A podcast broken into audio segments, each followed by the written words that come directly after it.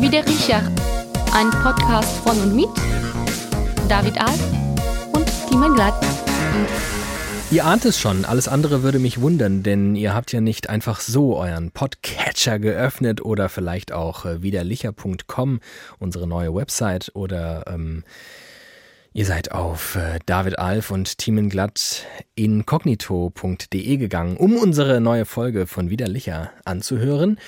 Hier ist Widerlicher, mein Name ist David Alf, ähm, etliche Kilometer von mir entfernt, was ein großer Missstand ist, weil ich von was ganz anderem ausging lebt und sitzt aktuell, vielleicht liegt er auch, Thiemen Glatt, 29 Jahre alt. Hallo. Ich sitze nackt. Hallo.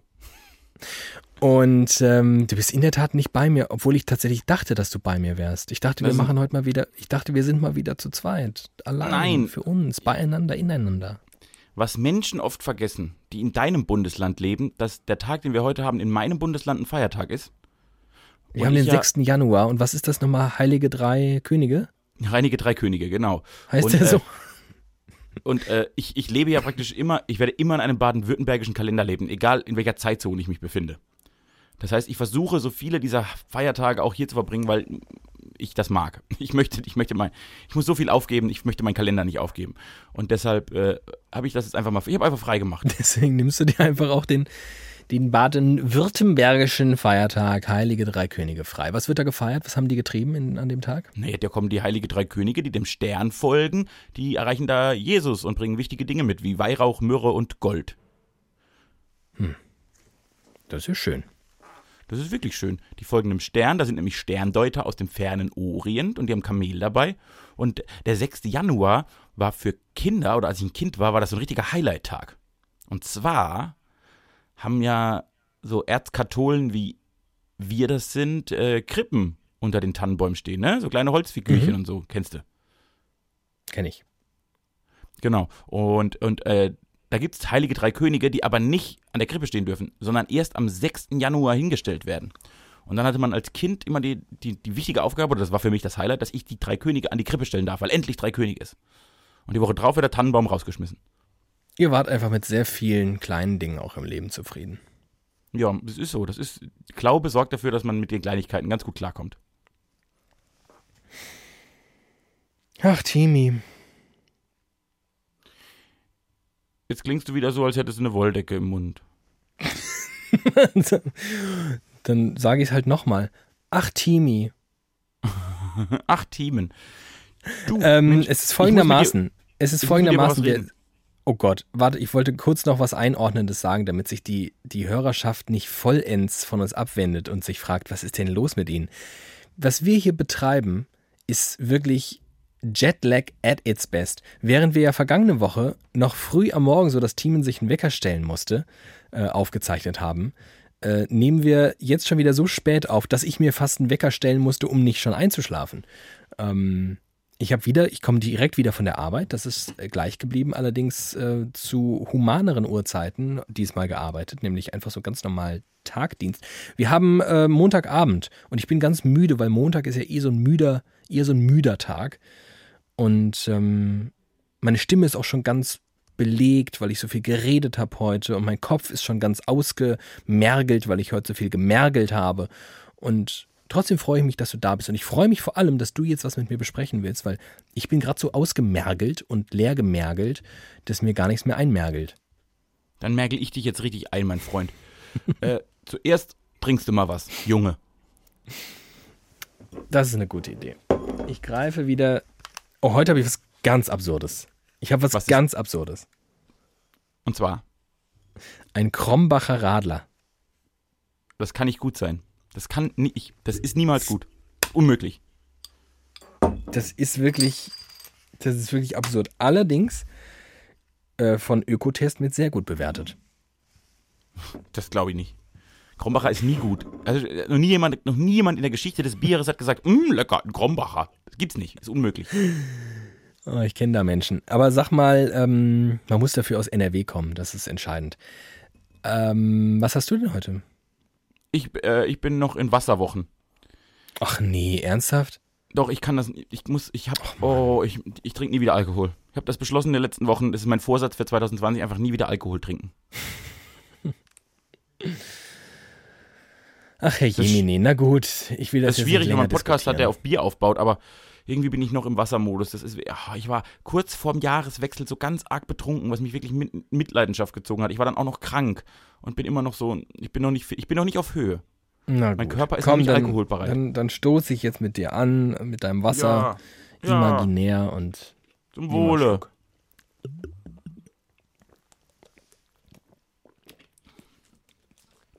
So, und jetzt brauche ich deine Kompetenz. Alles klar. Du bist ja quasi beruflich Moderator.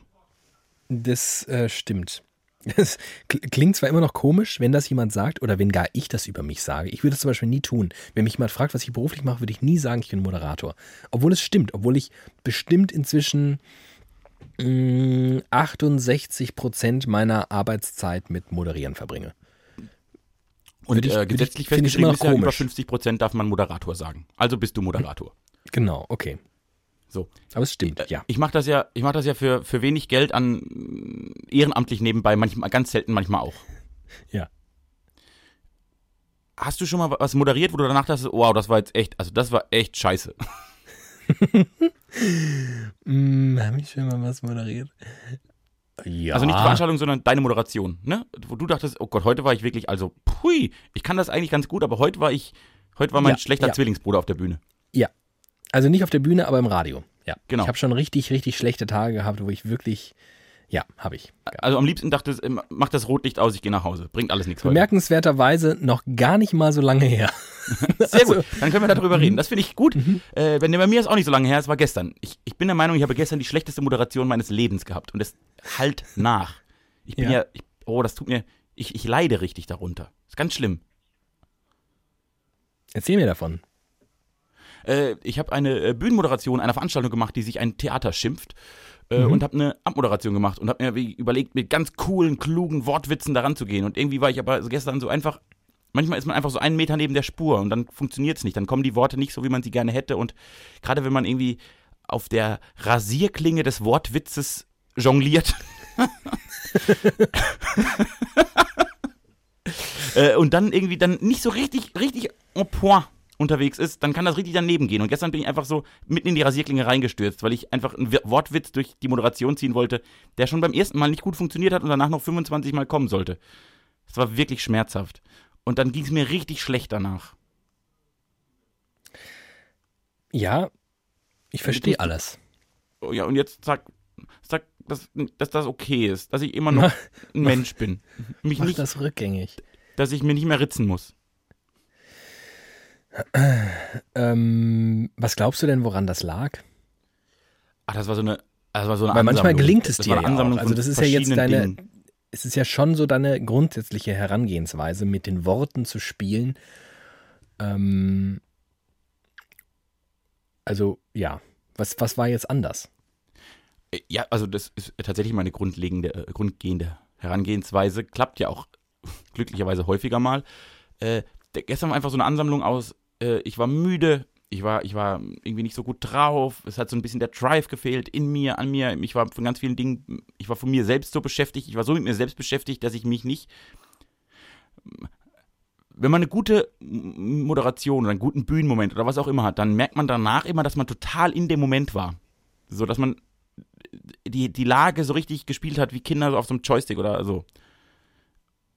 Und gestern war das genau, das war komplett anders. Ich war, ich war, in Kopf war wo ganz anders, aber nicht in dem Moment auf dieser Bühne.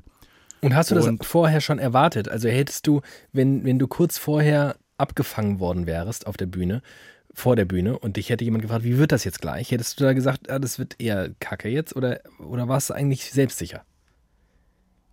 Also ich hätte nicht gesagt, dass es kacke wird. Ich war jetzt aber auch nicht so, okay, das wird jetzt der beste Auftritt meines Lebens, sondern es war so, hm, ja, ich mache das jetzt, das wird schon gut. Hol Also meine These nämlich ist, also bei mir kann ich, ich kann dir genau sagen, wann ich schlecht moderiere. das ist ja faszinierend. Wenn ich glaube, dass es mega geil wird und mega easy.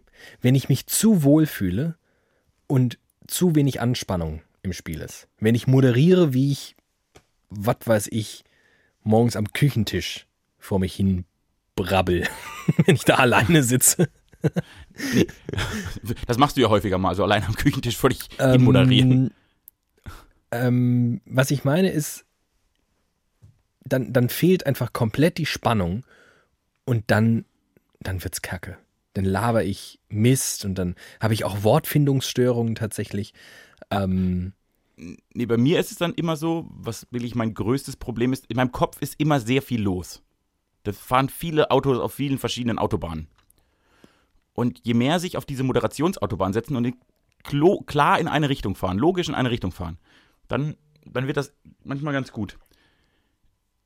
Aber gestern waren so viele Autos quer unterwegs, Geisterfahrer und alles auf dieser Autobahn in meinem Kopf. Und dann war ich nicht in dem Moment. Ich war einfach nicht in dem Moment. Ich war woanders. Ich finde, ich finde übrigens auch, das ist, das ist die große Gratwanderung dieses Podcasts.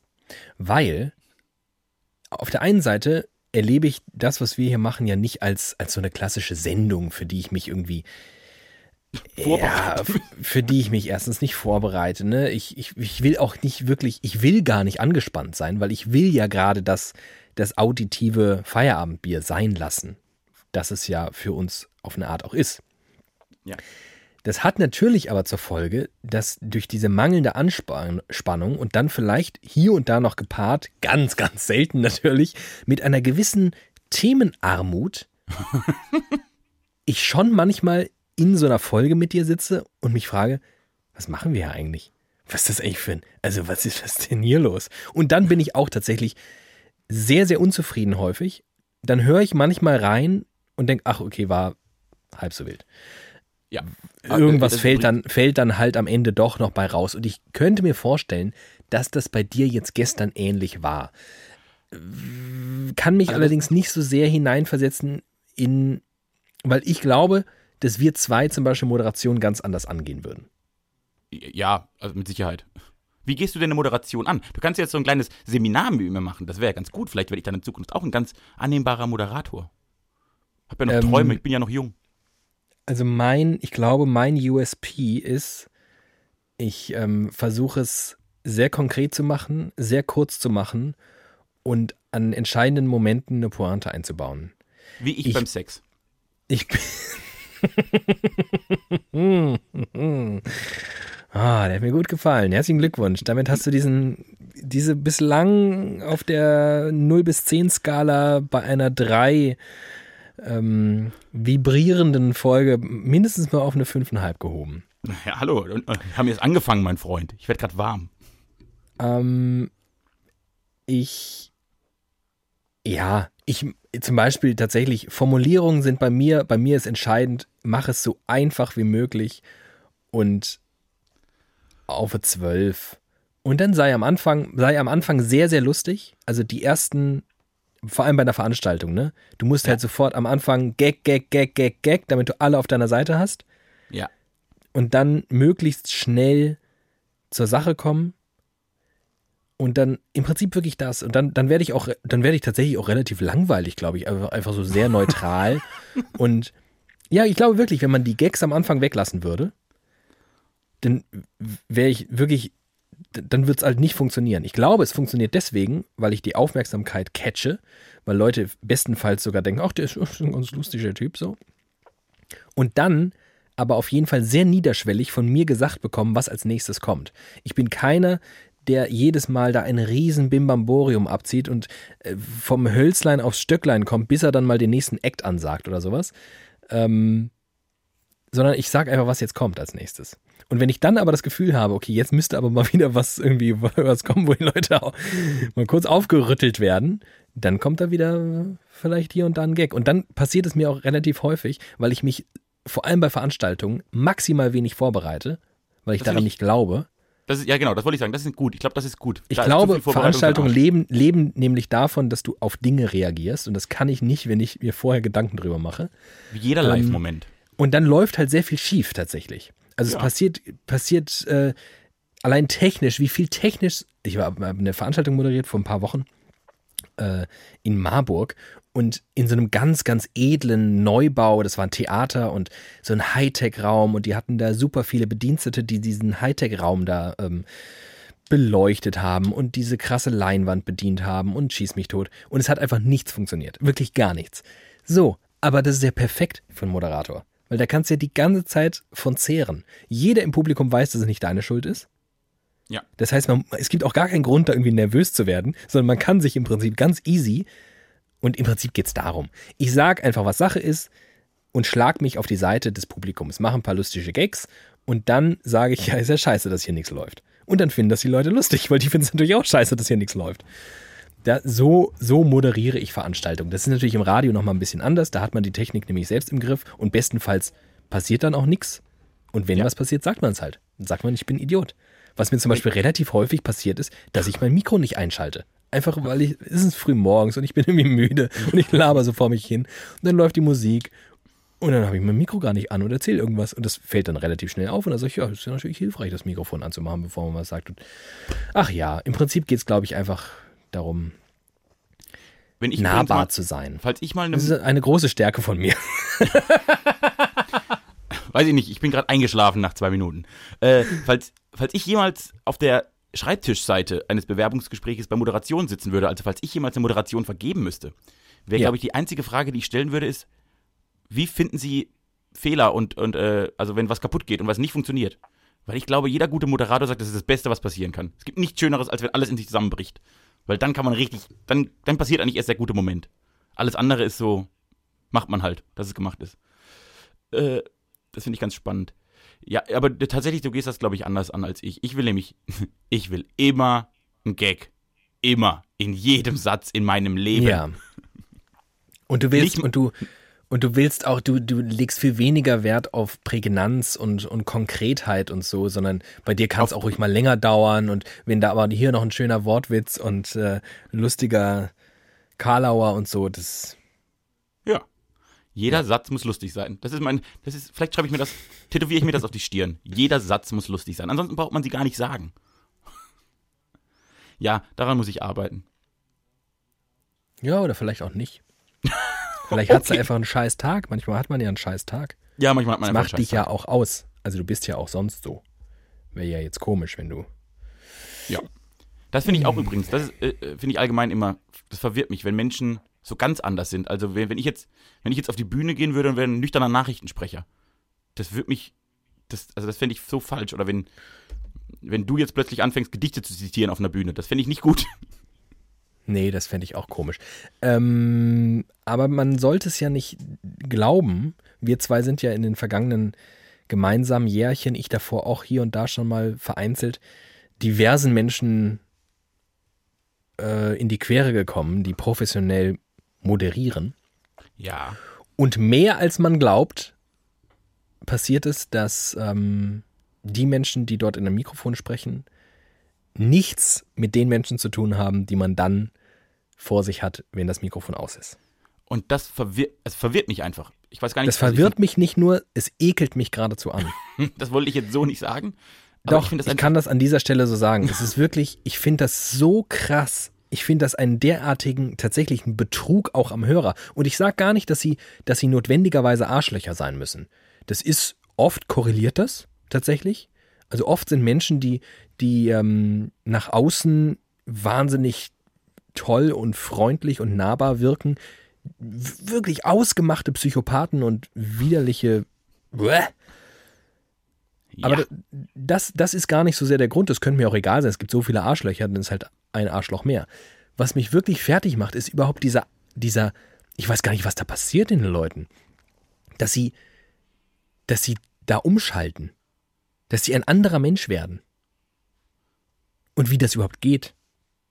Das muss auch total anstrengend sein. Das ist, das ist ja, ich finde das, das finde ich krass. Und das schockiert mich jedes Mal und das hört auch nicht auf. Also ich, ja, das ist Äh, krass. Jetzt aus deiner Privatempirie heraus, bei wie viel Prozent der Moderatoren und Moderatorinnen trifft das zu? 15. 15 Prozent. Ja, ich würde nicht sagen, dass es jeder vierte ist, aber es ist auf jeden Fall mehr, als man glauben sollte. Und dann aber bei den 15 natürlich unterschiedliche Ausprägungen. Ja, ja, also klar. ich kenne zum Beispiel Leute, die sind, ähm, die sind privat, oder wenn man das im Berufskontext überhaupt sagen kann, aber die sind abseits des Studios eher introvertiert. Mhm. bei denen, die rubriziere ich auf jeden Fall da rein, weil ich denke, hey, wenn du so bist, wenn du, wenn du kaum die Lippen auseinander bekommst, aber dann in ein Radiostudio gehst und da fröhlich erzählst, dann ist das doch irgendwie komisch. Trotzdem glaube ich, naja, so eine Ader kann ja in dir schlummern. Ich rubriziere diese Menschen also unter die 15 Prozent. Es gibt aber wirklich jene, die ausgemachte Menschenfeinde sind und im Radio wirken, als seien sie die besten Freundinnen und Freunde von allen möglichen. Das gibt's. Ja, das gibt's. Äh, das gibt's häufiger als. Und übrigens, das ist, also, das ist beim Radio, glaube ich, noch seltener der Fall als beim Fernsehen. Was? Beim Fernsehen sind nicht alle Moderatoren total herzlich und freundlich und.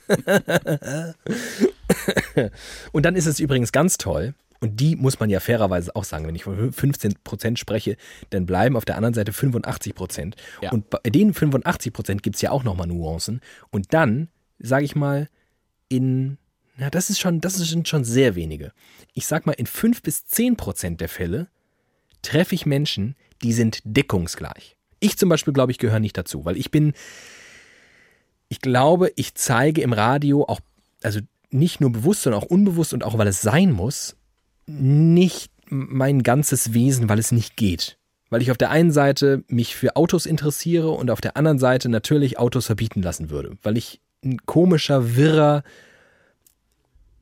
sehr, sehr boah, mehrdimensionaler Charakter Mensch. bin. Ja, das, das ich ja so jetzt von mir nicht sagen. Aber man kann das ja positiv formulieren. Doch, doch. Aber ich bin, ich, es gibt, es gibt diese Leute, ich kenne zum Beispiel einen, der moderiert sehr häufig Schlagersendungen im Fernsehen, im Radio und so weiter. Der ist eins zu eins so. Der ist einfach so. Und das finde ich phänomenal. Das finde ich so geil. Ich habe zum Beispiel mal, ähm, wie heißt der, nicht Christian, sondern Patrick Lindner getroffen. Ja. Patrick Lindner ist einfach, wie der ist. Das finde ich schön. Der ist einfach so. Und das passiert nicht häufig und das ist finde ich sehr beeindruckend. Ich glaube nicht, dass das sein muss. Ähm, aber ich finde es schön, wenn, wenn manche das können, beziehungsweise nie, nicht mal können, wenn sie es halt mitbringen. Das ist ja auch, ja. das ist ja dann, hat ja tatsächlich ein bisschen was dann von Berufung. Wenn man genauso ist, wie man ist und dann macht was, damit man Geld verdient und so noch Spaß dran hat, dann ist das, dann kommt das, glaube ich, das sehr ist, nah an den Begriff Berufung. Ja, ja, ja, schon vielleicht. Aber ich würde jetzt zum Beispiel bei mir das auch als Berufung verstehen, weil es schon, ich glaube, es ist das das, was ich am besten kann. Das glaube ich auch. Und, ich glaube nur, aber dass, ist, du, du rückst ja. ja. nicht, also du zeigst nicht 100% des David Alves, aber nee, du, du, zeigst jetzt genau. auch nicht nur 3% von David Alves, sondern vielleicht 60, die halt irgendwie vorzeigbar sind und die anderen 40 sind so verwirrend und komplex, dass die einfach nicht erklärbar sind in 1,30 Anmoderation. Ja, übrigens, ich hatte dich ähm, vor ein paar Folgen mal gefragt, welchen Prominenten du getroffen hast, der dich am meisten so positiv beeindruckt hat. Ja. Und äh, gar nicht verraten habe, worauf ich nämlich auch hinaus wollte mit der Frage. Nee, wir müssen nur kurz klären, war. dass ich nicht verklagt werde. Ich liebe Sarah Lombardi. Ich wollte es an dieser Stelle nochmal sagen. Daher, ich bin großer Fan. Oh, ich kann ja an dieser Stelle verraten, dass ein sehr, sehr, sehr guter Freund von mir am Wochenende mehr oder minder privat mit äh, dieser Dame unterwegs war. Mehr oh. sage ich dazu nicht, aber es hat mich einigermaßen äh, fasziniert. Jetzt privat, es war jetzt nichts, äh, äh, im weitesten Sinne war es dann doch, nee, es war dann doch im beruflichen Kontext, aber ja. man hat so wie, so wie so eine teambildende Maßnahme, nenne ich das mal im weitesten Sinne. Okay. Aber ich wollte ja äh, gar nicht so sehr auf sie hinaus, sondern auf eine Person, die mich am meisten positiv beeindruckt hat, von der ich das nämlich auch glaube, dass sie deckungsgleich war, obwohl, und das muss man an dieser Stelle mal sagen, ein sehr vielschichtiger Charakter dahinter stand. Auch in der Vergangenheit muss man sprechen. Denn mich am meisten positiv beeinflusst, beeindruckt hat ähm, tatsächlich Roger Willemsen. Roger Willemsen. Roger Willemsen habe ich mal getroffen, damals, als ich noch, ähm, ich war mal so Gästebetreuer beim ja. Hessischen Rundfunk und habe, wenn Veranstaltungen waren, Konzerte oder äh, das war so eine Hörspielnacht, die ARD Hörspielnacht kommt immer zur Zeit der Buchmesse, wird vom Hessischen Rundfunk aus ähm, gesendet. Ganz viele Autoren und Autorinnen lesen aus ihren Büchern vor. Roger Willemsen tat das auch und ich war sein Gästebetreuer und habe den halt abgeholt und habe den dann Backstage gebracht und so war der Ansprechpartner. Und der war so nett und der war so cool und der, wie er halt einfach ist. Oder war. War. Leider Einfach war. ein mega geiler Mensch. Das war schön. Das ist gut. Ja, aber ich glaube, Roger Wilhelmsen kam auf die Welt, um zu beeindrucken. Das war seine Berufung. Egal wie, einfach zu beeindrucken. Guter Mann. Äh, Guter diese, Mann. Diese ARD-Hörbuchnacht kann ich sehr empfehlen. Hat teilweise einen ganz guten Moderator, um beim Thema zu bleiben. Ich weiß Äh, überhaupt nicht, wer das ist. Was? Ich weiß gar nicht, wer das moderiert. Manchmal ein gewisser Alf Menzer. Mm. Ein Literaturpapst. So, äh, ich wollte, was, was noch eine Sache zum Thema Moderation, was ich dir nur fragen wollte, weil, also, ich, mag ja gar nicht moderieren. Ich stehe einfach gerne auf einer Bühne und mache Witze. Das mache ich gerne. Das macht mir einfach wirklich Spaß. Ich verwirre Menschen mit Worten. Äh, wie hältst du das denn mit Aufschrieben? Denn es gibt ja Menschen, die sich auch wirklich sehr viel Moderation auf Karten schreiben. Und das finde ich ganz schlimm. Das mag ich. Ich mag Aufschreiben sowieso nicht. Bin ich faul. Naja, das, das kommt tatsächlich, glaube ich, auf, die, auf das Thema an, auf die, wie sehr es dir liegt und wie lapidar es ist. Also ich kann, ich kann durch eine Veranstaltung ganz gut führen, wo ich im Prinzip nur so der Ansager und der Pausenclown bin und der Begrüßer und der, so der Grüß-August. Ja. Ähm, da brauche ich mir nichts aufschreiben. Wenn allerdings mehr Know-how gefragt ist und wenn gerade in so einer Radiomoderation ähm, tatsächlich Substanz gefragt ist, schreibe ich mir das schon auf, allerdings in Stichpunkten. Ich habe das ursprünglich mal anders gelernt, also meine Radioschule ging dahin, alles wortwörtlich aufzuschreiben und zwar mit einer Methode, die sich Schreiben fürs Hören nennt. Denn wie sich herausstellt, ist das, wie wir schreiben lernen, so in der Schule und vor allem dann im Studium, hat, ist halt Schreiben fürs Lesen.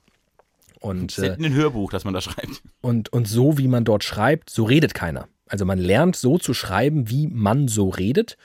Und dann kann man mit ein bisschen Übung das auch so vorlesen, als sei es jetzt aus dem Bauch heraus so gesagt.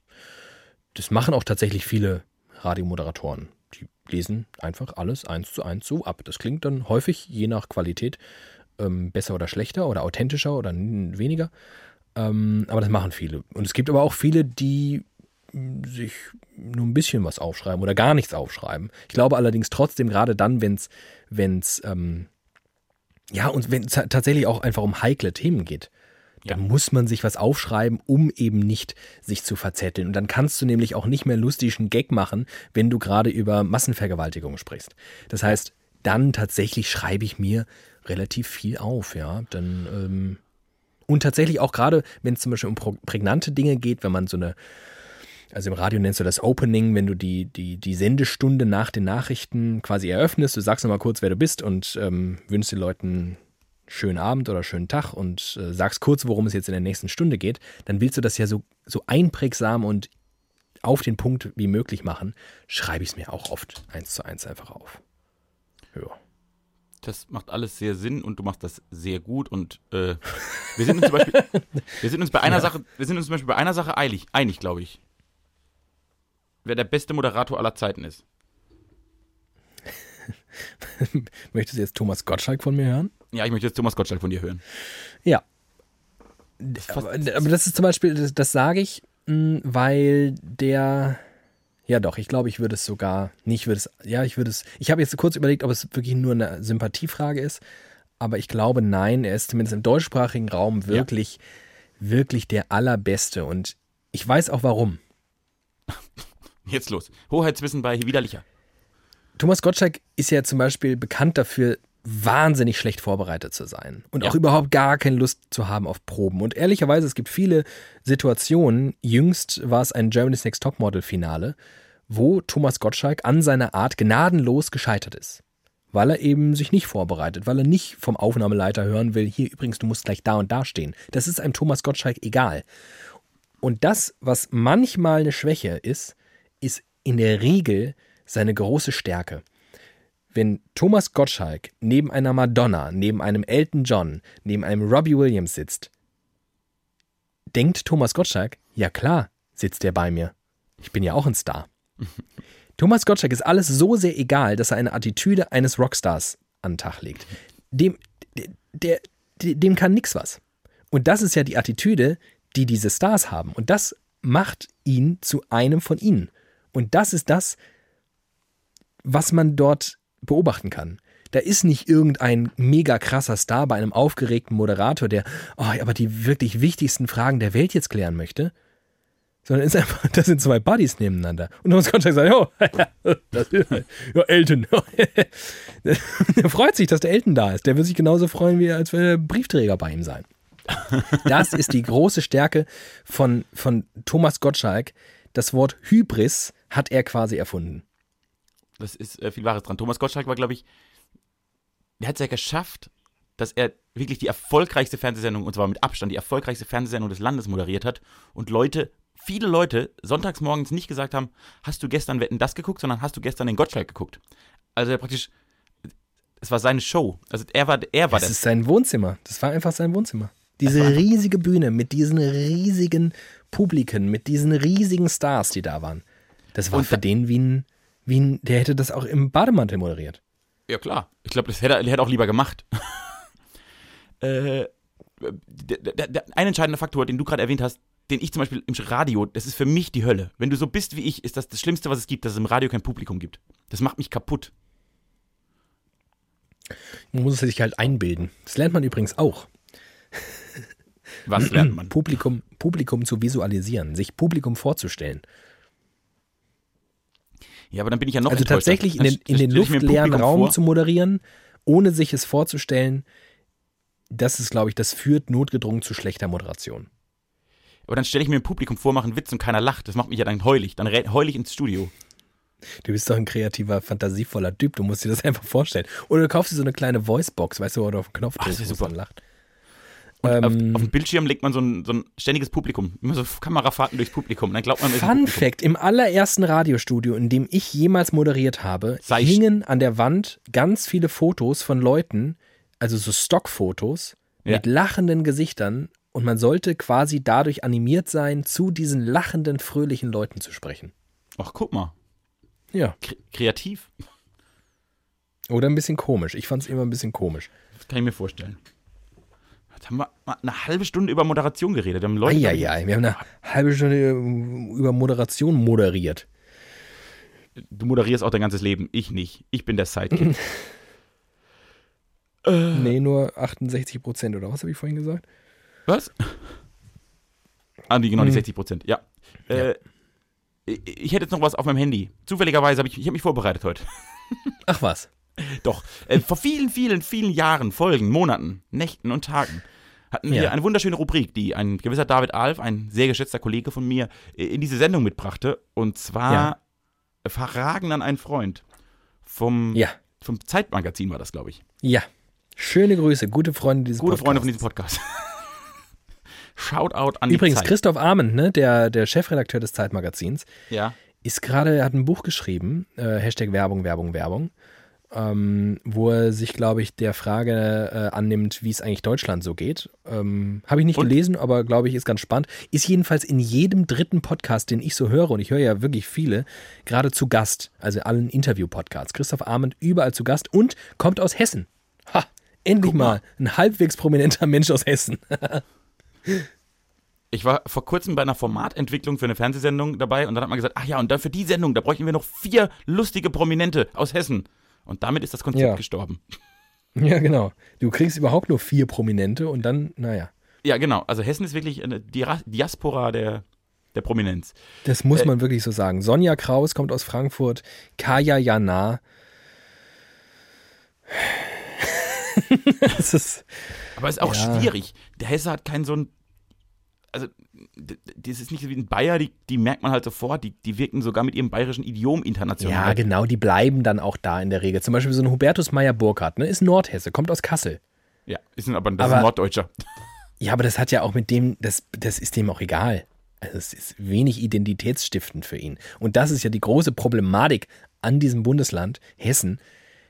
Man macht sich halt nicht viel draus, dass man von hier kommt. Das ist nicht sonderlich identitätsstiftend. Und das ist Also aber auch, nicht. muss ich sagen, fast wieder ein bisschen sympathisch. Vor allem für mich, der sich so gar nichts draus macht. Ähm, ich finde es ja eher ein bisschen komisch, wenn sich Leute zu Meinst- viel darauf du- einbilden, wo sie herkommen. Meinst du, Volker Bouffier wäre begeistert, wenn ich ihm vorschlagen würde, den Slogan? Jedes Bundesland hat einen Slogan. Und bei Hessen würde ich drunter schreiben, wir sind uns egal. Ja, durch ich, durch uns fahren sie durch oder sowas. Ja, genau. machen. Wir sind uns egal. Wir sind uns egal. Fahren Sie einfach weiter. Winken Sie mal.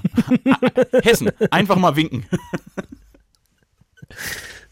Zurück zu den Fragen an einen Freund, denn ich habe ja glücklicherweise einen Freund in diesem Podcast. Das ist das, der große Mehrwert dieses Podcasts ist für mich, dass ich einen Freund hier habe. Der USP. Ich meine, USP, das ist der erste Podcast, in dem zwei Freunde miteinander reden. So echte Freunde, nicht so Radiofreunde. Richtig. Äh, genau. Und deshalb bist du jetzt dran, weil letztes Mal hast du mir sehr, sehr, sehr, sehr gute Fragen gestellt und ich wäre nun an der Reihe, dir sehr, sehr gute Fragen zu stellen. Mhm. Mach das mal. Äh, ich mache einfach da weiter, wo du aufgehört hast. Mhm.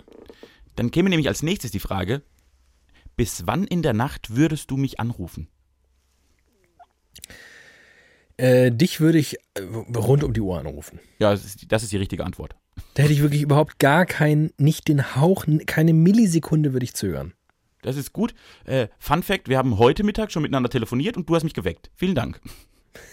so klangst du auch ein bisschen. Ja. Äh, spontan Doppelpunkt. Ein Tisch, an dem wir zwei zusammen saßen und worüber wir sprachen, Fragezeichen. Uh.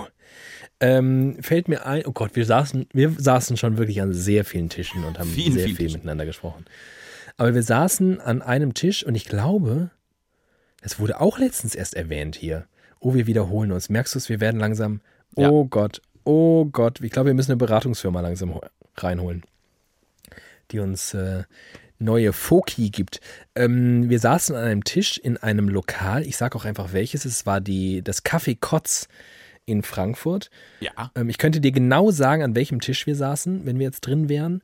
Und ähm, da hast du mir implizit wie explizit vorgeworfen, dass ich viel zu wenig über mich preisgeben würde und reden würde. Ich erinnere mich. Ja. Es war ein gutes Gespräch. Ja. Haben wir selten, aber das war ein gut. äh, oh, jetzt kommt, jetzt kommen zwei sehr gute Fragen. Wie, sehr, sehr gute Fragen. Was wäre, beziehungsweise was ist schwierig daran, mein Kind zu sein? Was wäre schwierig, dein Kind zu sein? Wenn man jetzt dem Idealbild hinterherlaufen möchte, dass für ein Elternteil das Kind das Allergrößte ist, dann könnte man, ist natürlich bei dir total hypothetisch, weil ich aus eigener Erfahrung auch sagen kann, dass mit der Geburt relativ, also da, da verschiebt sich auch was. Also ich kann jetzt von deinem jetzigen Charakter nicht zu 100% darauf schließen, wie das wird. Das möchte ich mal als kurzen Disclaimer hier anführen. Ähm, aber du bist ja ein sehr, sehr euphorischer, begeisterungsfähiger Typ und sehr viele Dinge im Leben sind dir sehr, sehr, sehr wichtig. Viel mehr Dinge, als mir zum Beispiel wichtig sind. Mhm. Mir sind ganz viele Dinge auch einfach egal.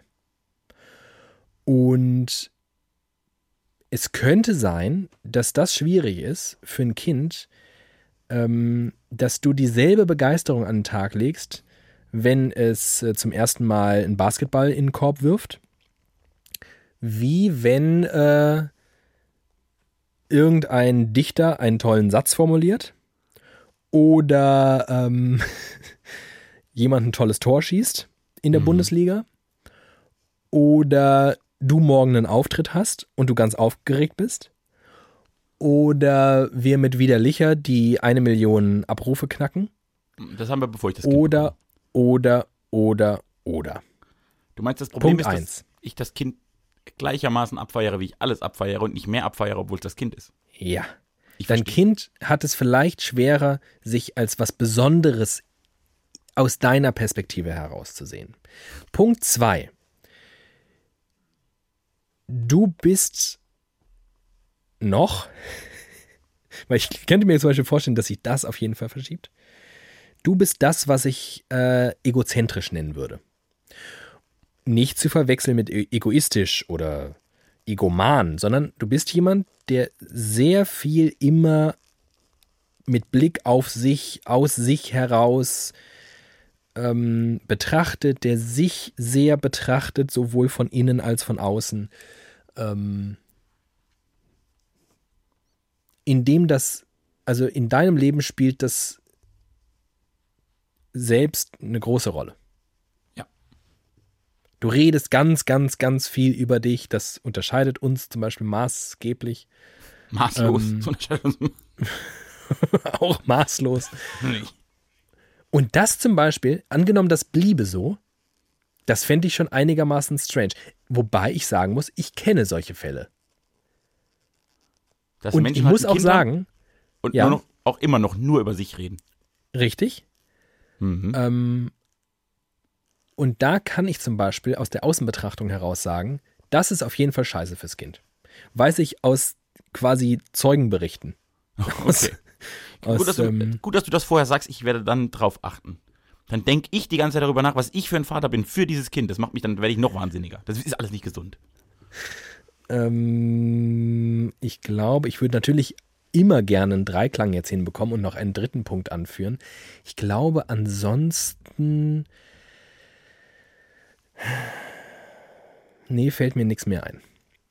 Das ist okay. Jetzt kriege ich vielleicht einen Griff. Äh, wir, bleiben auch beim gleichen äh, Fragenkomplex, denn die zweite Frage, die daran anschließt, ist, was ist bzw. was wäre schwierig daran, mein Partner zu sein? Und wer sollte, das, wer sollte das besser beantworten als du? Ja, eben. ähm, also auf jeden Fall schon mal die genannten zwei Punkte. Ja, das das verstehe ich. ist, glaube ich, das ist, glaube ich, ähm, einfach sofort ähm, transferierbar. Wenngleich in unterschiedlichem, also das ist nicht so gewichtig. Also zum Beispiel, dass, dass du mir jetzt nicht das Monopol an von dir bin ich so wahnsinnig begeistert äh, gibst, das ist auch irgendwie okay. Das ist schon okay. Ähm, aber klar, wäre es auch eine Lüge, wenn ich nicht öfter gern was Besonderes in deinen Augen sein möchte. Ich, ich finde, da dürfen sich viele Menschen, dürfen sich an dieser Stelle zu Recht beschweren. Viele, viele, viele Menschen auf dieser Welt. Wahrscheinlich acht Milliarden, nur einer nicht. Das stimmt, ich beschwere mich auch gar nicht. Du kriegst Es das in einer eher- nötigen Überdosis, mein Freund.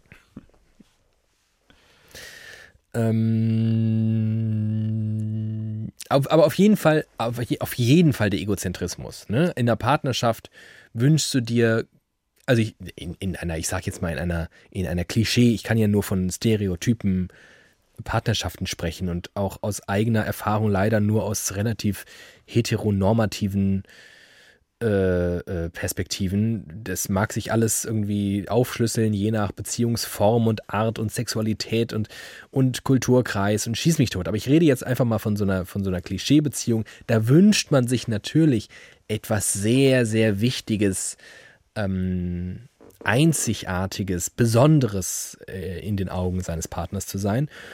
Und wenn man merkt, dass das Besonderste und Einzigartigste in deinem Leben du selbst bist, dann kann man da zunächst mal vor gewisse Herausforderungen gestellt werden. Könnte ich mir vorstellen. Ähm, Ich denke darüber nach. Ich glaube, ich kann mehreren Menschen das Gefühl geben, besonders zu sein, auch mir selbst. Und das, ich, ich darf ja leider keine positiven Aspekte anbringen, aber natürlich ist das auch die große Stärke. Wenn ich jetzt zum Beispiel sage, dass deine Begeisterungsfähigkeit vielleicht auch dazu führen könnte, dass du zu wenig Zeit hast, das glaube ich zum Beispiel, Ja. ähm, dann ist das ja auf eine Art negativ, aber auf eine Art ja auch, ich empfinde das sowas ja als total positiv. Also die Vorstellung, jemanden an seiner Seite zu haben, der sich für nichts interessiert und selbst wenn er sich dann zu 100% für mich interessiert, das würde mich, würde mich völlig fertig machen, wenn der nichts in seinem Leben hätte, außer ich. Ähm, das, ja, aber darum geht es ja nicht. Ich soll ja Darum was, ja was nicht. nennen, was, was schwierig ist. Ähm, oh, krass, ja. Die Unterscheidung finde ich so schwierig. Ich finde tatsächlich diese zwei Punkte, die waren ja jetzt deckungsgleich, Ja. ähm, sind so die entscheidenden bei dir. Ich könnte keine ordentlichen, ähm, ausgemachten Schwächen noch erkennen. Leider. Ja, leider. Finde ich richtig schlimm. Die Frage heißt ja auch, was schwierig daran ist. Und ich glaube, es ist einfach, äh, das sind sehr, sehr markante Punkte an mir, das ist völlig richtig. Wenn man aber kapiert hat, die zu handeln, wie zum Beispiel du, ist es gar nicht schwierig, mein Partner zu sein, wie zum Beispiel für dich. Weil man muss ja einfach nur wissen, dass ich an gewissen Stellen einen gewissen Dachschaden habe. Und wenn man aber das dann irgendwie einordnen kann und das irgendwie weiß, okay, der ist ein bisschen, der ist ein bisschen euphorischer als andere, dann kann man das, glaube ich, dann ist es nur schwierig, damit umzugehen. Aber wenn man es mal kapiert hat, ist es immer noch machbar, mit mir klarzukommen. Ja. Welcher Satz von mir klingt dir noch in den Ohren? Ähm, oh, lustig. Äh, Also das ist jetzt nicht der markanteste, den du je gesagt hast. Sicherlich nicht. Und wahrscheinlich hast du zu mir, wenn ich jetzt länger drüber nachdenken würde, ähm, würden mir auch noch andere einfallen. Aber tatsächlich in den Ohren klingt mir einer, den ich erst, äh, wann war das? Vorgestern, vorvorgestern? gehört habe. Denn ähm, wie andere auch, hast du anlässlich meines Geburtstages ähm, nicht nur einen Satz über mich verloren vor Kamera und Mikrofon. Und um es, um es nicht ganz so kryptisch zu machen, äh, Freunde und Verwandte haben unter Anleitung eines sehr, sehr, sehr, sehr, sehr guten Freundes von mir ein ganz, ganz bezauberndes ähm, Video gemacht zu meinem 30. Geburtstag und haben äh, maßgeblich dabei über mich gesprochen. Und so auch du. Und du hast in diesem Video gesagt, ähm, dass ich äh, sehr, sehr lange durchs Leben gelaufen bin und davon ausging, dass ich für mich allein so schon, dass das ausreicht, dass, dass das besser nicht wird, dass ich kein Team brauche. Und dann kam Team Men. So hast du es gesagt. Dieser Satz halt nach. Und es stimmt. Und das habe ich mal über dich gesagt dass ich glaube, dass wir für uns genommen jeweils als Individuen ganz okay sind, aber zusammen, vor allem was Kreativprozesse und so angeht, schon deutlich besser als jeweils allein sind. Das wäre der Satz, den ich praktisch immer, der klingt mir immer in den Ohren, wenn ich an dich denke. Der kommt ganz oft. Das hat mich sehr glücklich gemacht. Äh, welchen Satz von mir möchtest du nicht mehr hören? da fallen mir sehr viele ein. Ja, da fallen mir auch, das, das kann kein konkreter Satz sein, sondern es ist im Prinzip jeder Satz, in dem ein Superlativ vorkommt. da bin ich einfach so, da ist alles abgestorben in mir. Da war, war der letzte ähm, Satz, also dann darf ich aber keine Sätze mehr sagen. Da muss ich hiermit aufhören. Da, mit Schweigegelübde. Also bei, bei, dir ist alles immer das Lustigste, was du je gesehen hast. Das ist das Krasseste, was du je gesagt hast. So was Verrücktes habe ich noch nie gehört. Ähm, das, was, was ich so, was ich tatsächlich selbst, wenn ich drüber nachdenke, nicht nur so aus dem Impuls heraus, weil ich wirklich doof daran finde, dass sich das halt abnutzt, dass es ist wie, wie wenn weiß ich nicht, diese, dieses alte Märchen von man ruft die ganze Zeit den Hilfe den, Wölfe. Den, genau, Hilfe Wölfe und ne, irgendwann kommt er nicht mehr und dann steht der Wolf wirklich vor der Tür. Ja. Und selbst wenn irgendwann das krasseste passieren sollte, was du je erlebt hast, wenn du mir davon erzählen würdest, könnte ich das überhaupt nicht ernst nehmen, weil täglich irgendwas das, das Unfassbarste ist, was du jetzt schon wieder gerade gesehen hast. Ähm, ja. Das verstehe ich, werde es nicht ändern.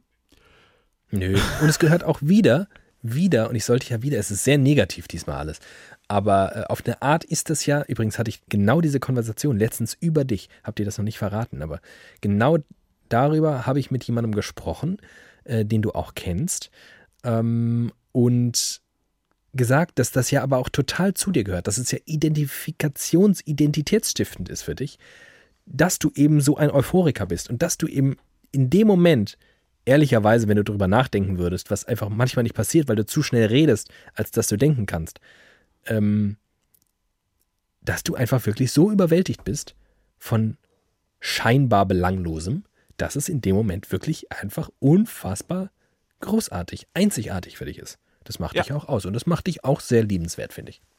Ich habe mal ein Gedicht über den ersten Satz einer Bachelorarbeit geschrieben, weil ich, die weil ich den ersten Satz einer Bachelorarbeit so schön fand, dass er in mir ein Gedicht ausgelöst hat. Also, ja. ich verstehe das, aber manchmal bin ich einfach, ich bin manchmal so. Ich finde manchmal Dinge wirklich, also vielleicht nicht das Schönste der Welt, aber schon wirklich un unglaublich schön. Und andere würden sagen, was, das sind drei Wörter, du Idiot. Ja. Ja. Sorry. Äh, wann war ich dir unsympathisch? Die Fragen machen mich komplett kaputt. Alter, das ist wirklich das gemein, finde ich auch. Vielleicht haben wir das irgendwie doch falsch aufgeteilt, nachdem. Ich glaube, mir waren ein paar positivere Fragen dabei. Naja, wann warst du mir unsympathisch? Ähm, ja, immer dann. Oh Gott, oh, das ist wirklich gemein. Aber es ist tatsächlich, du, wie gesagt, du, du bist jemand, der sich sehr mit sich selbst beschäftigt und der selbst von sich selbst beschäftigt ist. Und ähm, ja nicht nur auf eine durchweg positive Art und Weise. Also dein, dein Fazit ist ja nicht jedes Mal, ich bin einfach ein großartiger Typ, sondern ganz oft denkst du ja auch, ähm, das war ja scheiße. Wie zum Beispiel deine Moderation gestern. Ja. Und das zermartert dann alles, was da zu zermartern ist und es mergelt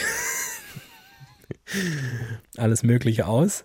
Ähm, und manchmal bist du tatsächlich einigermaßen begeistert von dir selbst. Und das, das gepaart mit einer, ich glaube, ehrlichen Überraschung darüber, Ja. dass dir mal was gelungen ist, kann in den Augen und Ohren anderer, die dich nicht so gut kennen und ehrlicherweise aber auch hin und wieder nicht in meinen, ähm, so wirken, als seist du der eingebildetste Vollangeber der Welt. Also ich kenne niemanden, der sich häufiger in meinem Beisein selbst lautstark mehrfach gelobt hat als du. und wenn man dich gut kennt, dann kann man das irgendwie verargumentieren und, und auch verstehen. Und, und man kann es dir zum Beispiel, das ist ja auch eine große Stärke von dir, um die jetzt einfach mal ungefragt hier einzubauen, dir ja auch sagen. Also ich sag dir das ja dann auch. Und das siehst du ja auch äh, häufig genug dann auch ein und verstehst es ja auch, dass das eben dann bei deinem Gegenüber so ankommt. Ähm, ja, das, ja, das Finde ich alles wahrscheinlich.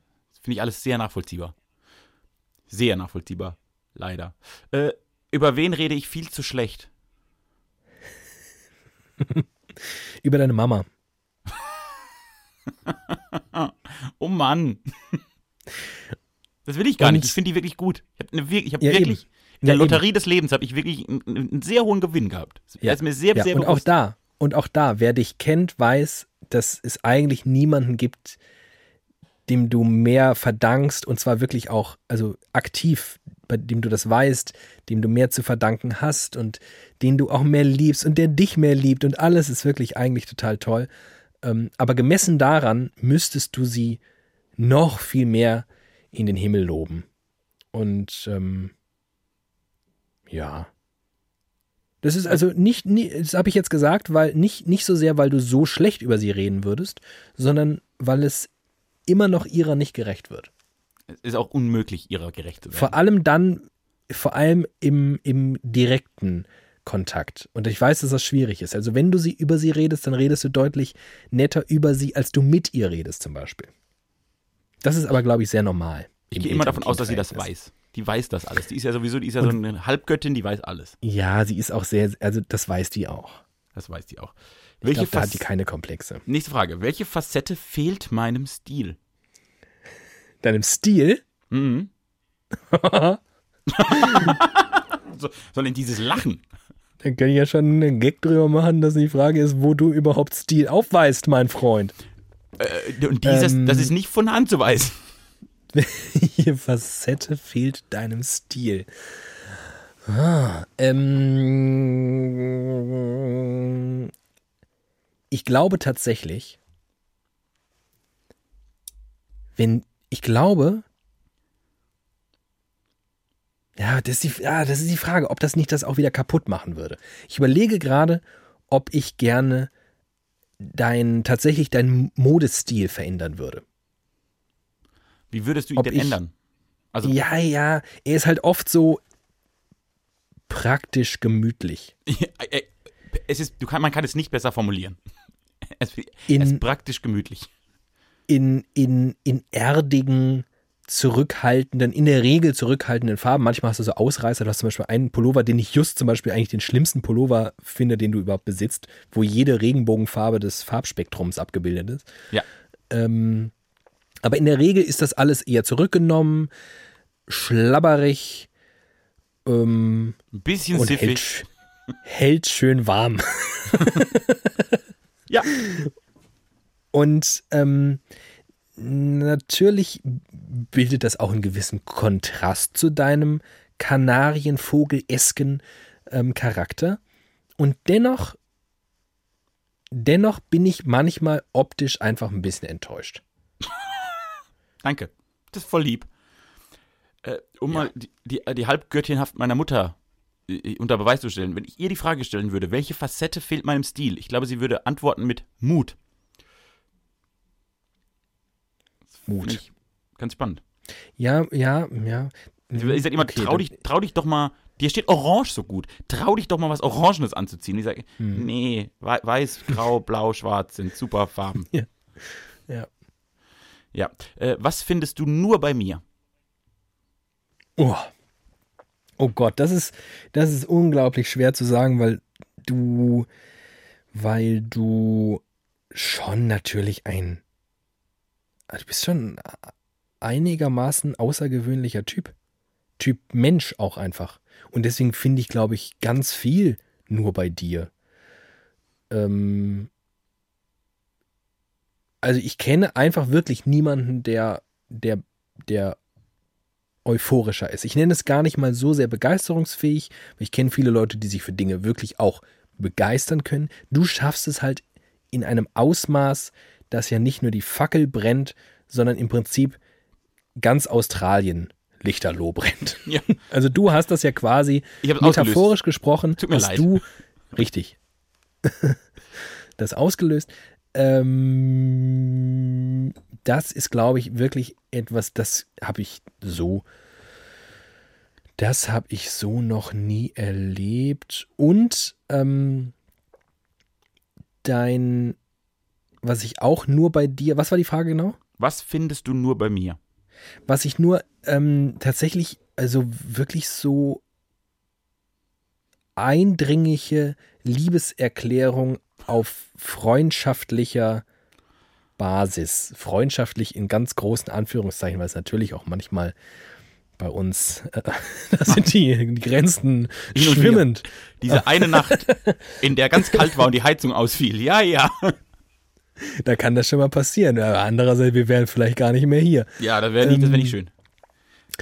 Ähm, nein, tatsächlich kenne ich niemanden, der, der mir häufiger sagt, dass er mich furchtbar gern hat und dass es so toll ist, dass ich da bin und dass, dass er sich so freut und wie schön das zusammen ist und so. Also das ist, ich glaube, da geben wir uns gegenseitig nicht so viel, aber du hast auf jeden Fall nochmal die Nase vorn. Ja, ich, äh, das finde ich schön. Das mache ich. Ich mache das auch gern. Ich mache das wirklich. Das ist wie. Ich mache. Ich sag Menschen wirklich gern, dass ich die mag. Ich nehme die Und gerne das in den ist Arm. Tatsächlich- die, tatsächlich das ist viele, das dann Aber da mache ich das wirklich sehr, sehr, sehr, sehr, sehr Ja. gern. Und da muss man natürlich aber auch schauen, das hat wieder diesen, es läuft immer wieder Gefahr, ähnlich wie die, die Superlative, so ein Abnutzungscharakter ähm, Charakter dann irgendwann Nur weil ihr nicht bilden. glauben Dass könnt, dass man so sehr liebt wie ich. Das ist ein großes Problem der Menschheit. Denn du trägst so viel Liebe in Richtig. dir. Richtig. Ja.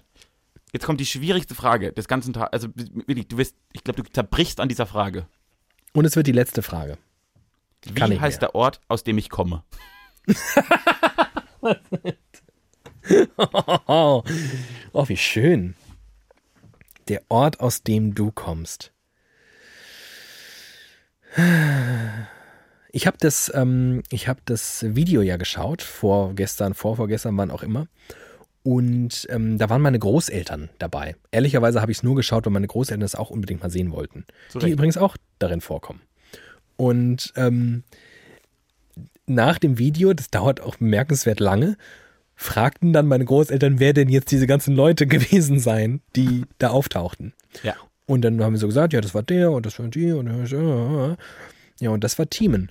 Ach, Thiemen. Ist das der aus Plitterfeld? Ja, fast.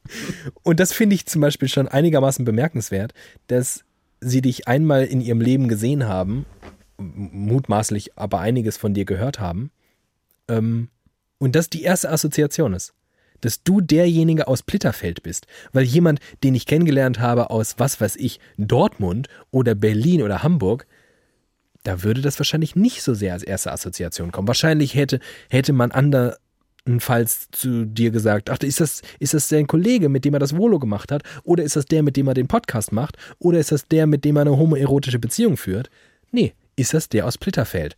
Das natürlich Plitters Dorf heißt. Wie jeder weiß. Wie jeder weiß und damit die Antwort dieser Frage ist. Aber da kommst du her und also aus einem Ort zu kommen, das trifft auf wenige so zu wie, also ich komme aus Frankfurt, aber das ist, das ist anders. Du kommst wirklich aus Plittersdorf. Ja, das ist, äh, das ist bisweilen vielleicht das einzige Thema, bei dem ich sogar selbst das Gefühl habe, Leute, hört auf darüber zu reden. Ich will nicht mehr hören, wo ich herkomme. Es, scheinbar, ich fühle mich wie ein Migrant. Vielleicht geht- musst du selbst aufhören, darüber zu reden. Das wäre schon mal ein erster Schritt. Es geht immer nur um meine Herkunft. Bei mir geht es immer nur um meine Herkunft. Aber auch bei dir selbst. Es gehört einfach dazu. Ich habe ähm, vor kurzem, äh, oh, das war auch, das war unangenehm. Ich bin irgendwie über Herbert Grönemeyer gestolpert und habe Bochum gehört. Ja. Und er singt ja Bochum, ich komme aus dir, was ich übrigens eine Weltklasse-Formulierung finde, einfach das umzudrehen. Man sagt, ich komme aus Bochum, aber umgekehrt wäre es Bochum, ich komme aus dir, was natürlich total ekelhaft klingt. Irgendwie schön, hat mich gefreut. Und dann dachte ich so, ach, Herbert Grönemeyer kann ich ja als Typen, finde ich, verehre ich den ja wirklich sehr. Ich finde ihn wirklich mega sympathisch und total toll. Und eigentlich finde ich alles an ihm toll, bis auf seine Musik. Die finde ich wirklich einigermaßen schlimm. ähm, und dachte dann so, ach, das kann doch, ist doch eigentlich eine Frechheit. Das kann doch eigentlich nicht sein, wenn du jemanden so toll findest. Und ähm, dann bin ich bei Spotify auf Herbert Grönemeyer gegangen und habe dann gesehen, Platz 1 ist Mensch, der meistgehörten Songs Ja. Ähm, mit, ich glaube, so an die 10 Millionen. Dann kommt Der Weg mit knapp drunter. Ja. Und dann darunter schon irgendwie, wie heißt das, dieses neue Sekundenherzschmerz, Sekundenglück. Äh, Kundenglück. Sekundenglück, was ich schon, das ist, das ist auch ein, ein, ein Sinnbild unserer Zeit, dass, dass dieser Kack-Hit, der noch nicht mal, glaube ich, zwölf Monate auf dem Buckel hat, so viele Klicks hat wie der Weg. Und der Weg habe ich nämlich daraufhin gehört Das ist ein Meisterwerk. und das, das, das killt mich einfach komplett. Zu Recht. Dieses Der Weg Lied ist, der Weg- einfach der emotionale, also Alter. Ja. Und Dieses, dieses Lied hat was, hat was, was ganz, ganz, ganz, ganz wenige Popsongs haben. Ganz, ganz, ganz wenig.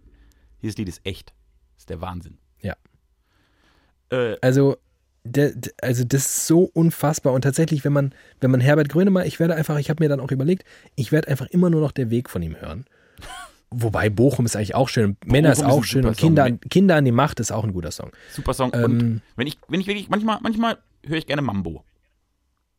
Ja, Ich finde den Gedankengang Mhm. gut.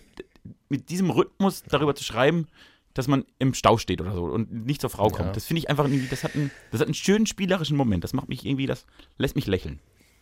ja. Äh, letzte Und darüber Frage. hinaus ist er einfach ein cooler Typ. Noch eine letzte Frage. Das ist, na, das, ja, die, die, das, der, mit Blittersdorf als letzte Frage rauszugehen, ist langweilig, weil die zu leicht war. Wie heißt der Ort, aus Okay. dem ich komme? Jeder Mensch, also wirklich, jeder Mensch, der mich kennt, weiß, woher ich komme. Ich habe, dass ich kein Merchandise von Blittersdorf habe, ist eigentlich das wissen sogar Witz. Leute, die dich nicht kennen. Ja, eben, jeder weiß, also wofür schäme ich mich zu Unrecht? Oh, wofür schämst du dich zu Unrecht? Äh, Haarausfall. Kann ich aus dafür eigener schäme ich mich Erfahrung komplett sagen? zurecht. Nein, nein. Kann ich dir ja aus eigener Erfahrung sagen. Ist scheißegal. Alter, machst dir voll, voll das Gewese drum. Voll egal. Wenn man so ein Ist schönes Gesicht egal. hat wie du, ja, dann ist das egal. Wenn man aussieht wie ich, wie vom örtlichen Obstlaster gefallen, dann ist es scheiße.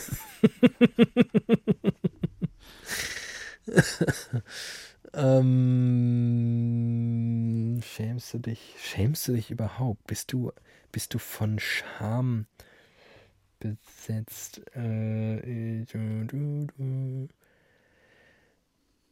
Okay, also okay, das ist, das ist ein bisschen eine Metaebene und einmal um eine Ecke.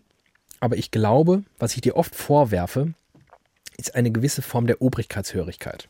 Ja, das, Und ich glaube, dein in erster Linie akademischer Aufstieg im Vergleich zu dem, wo du herkommst, ähm, dem traust du selbst ja auf eine Art noch nicht so. nee. Das ist aber, glaube ich, normal. Ich glaube, das ist einfach ein äh, psychologisches oder auch soziologisches Phänomen, dass Leute, ähm, die einen Aufstieg erleben, immer irgendwie trotzdem da haften bleiben, wo sie auch herkommen und dementsprechend es schwerer haben, sich woanders einzufügen, wohlzufühlen auf eine Art auch. Etwas, was du immer über mich sagst, dass du das faszinierend findest, dass ich irgendwie mit allerlei Schichten und Menschen und so gut kann. Und ich glaube, ähm, daraus resultiert bei dir oft so eine Ehrfurcht vor Leuten, die das von Natur gegeben haben, die, die in Akademikerkreise, vielleicht auch in, in wohlhabende Kreise hineingeboren wurden und sich einfach anders geben, anders verhalten, andere Blicke auf die Welt haben, während hingegen ich oft das einfach keine besondere Ehrfurcht oder Begeisterung auslöst. Und ich glaube, zurückzuführen ist es tatsächlich auf eine Form der Scham, dass du, dass du glaubst, vielleicht nicht so viel wert zu sein und deswegen Leute auch so ein bisschen über Gebühr hofierst, die aus deiner Sicht irgendwie über dir stehen. Und das finde ich an den, in den aller, aller, aller, aller, allermeisten Fällen maximal unangebracht. Maximal unangebracht. Und nicht, und nicht allgemein, meistens auch, ich finde es immer ein bisschen eklig, nach oben zu buckeln, aber in deinem konkreten Fall, weil es einfach zu Unrecht ist, weil du in 99,9% der Fälle, außer ein Alf Menzer steht halt vor dir, das ist natürlich ein großes Problem, weil da kann man im Prinzip nur verlieren. Ja. Aber in 99,9% der Fälle machst du die halt alle platt. Deswegen schämst du dich zu Unrecht. Vielen Dank. Wenn du mir jetzt noch klar machst in Zukunft, warum ich die Menschen und wie platt machen kann, dann, dann wird das ein schönes Jahr. Ich freue mich auf 2020. Nö, du sollst sie gar nicht platt machen. Ich will sie platt sollst sie machen. Nur nicht so, sollst nur nicht so, so rumschleimen. Oh, das kann ich aber ziemlich gut. Das habe ich jahrelang Das kannst du wirklich sehr gut. Ich bin ein sehr guter Schleimer. Ganz schlimm. Ich kann das, also, es ist, ich habe ja ein großes Problem. Dinge, die ich gut kann, mache ich einfach gerne. Und ich weiß wirklich, dass ich ein herausragend guter Schleimer sein kann, wenn ich das möchte. Ja, und weißt du, weißt du, was ganz Schlimmes? Wenn ich kenne dich so gut und ich verbringe so viel Zeit mit dir. Und am schlimmsten ist es, wenn ich Zeuge davon bin, was, wenn man so viel Zeit mit dir verbringt, wie ich es tue, relativ häufig passiert, weil du es wirklich sehr, sehr gerne tust. Ich tue es einfach Leute voll schleimen. Ja. Weißt du, was das Schlimmste ist? Hm? Wenn es funktioniert. Wenn du siehst, wie dieser ekelhafte, purpurne Teppich, den du den Leuten ausrollst, besetzt mit einer Schleimspur, wo man nur ausrutschen kann. Wenn der dankend, wenn die Augen leuchten von den Leuten und sie denken, ah, so was Tolles und Nettes hat noch nie jemand zu mir gesagt. Dieser Team Glatt, das ist ein richtig toller Typ. Wenn die das nicht raffen, was, was du da gerade abziehst für eine ekelhafte, für eine ekelhafte Schlagershow. Das ist wirklich so eine richtige, naja, das ist kann, wirklich hart. Ich, ich, kann nichts, ich kann nichts für die anderen Menschen. Ich kann nichts dafür, dass sie nicht merken, wenn ich mit ihnen spiele. Da kann ich wirklich.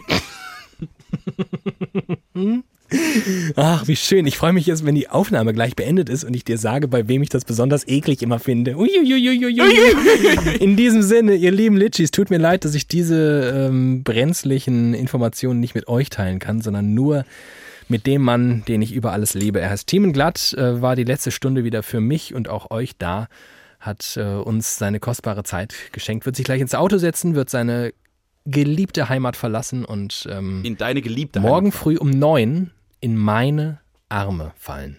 In deinen Schoß möchte ich fallen. In- ich freue mich. morgen in deinen werden Schoß wir zu fallen zwei- ist wie in den Schoß meiner Mutter zu fallen. Werden wir zwei ähm, das tun, was wir am besten können, gemeinsam. Wir werden bei einem Knutschen. Workshop gemeinsam knutschen und vielleicht sogar den ein oder anderen Gedanken fassen. Und äh, die anderen Gedanken fassen wir dann nächste Woche in der nächsten Folge widerlicher, auf die ich mich jetzt schon freue, denn da habe ich euch und dich und alles, was ich brauche und liebe. Bis dahin, gehabt euch wohl, ihr Zuckerschneckchen. Ciao.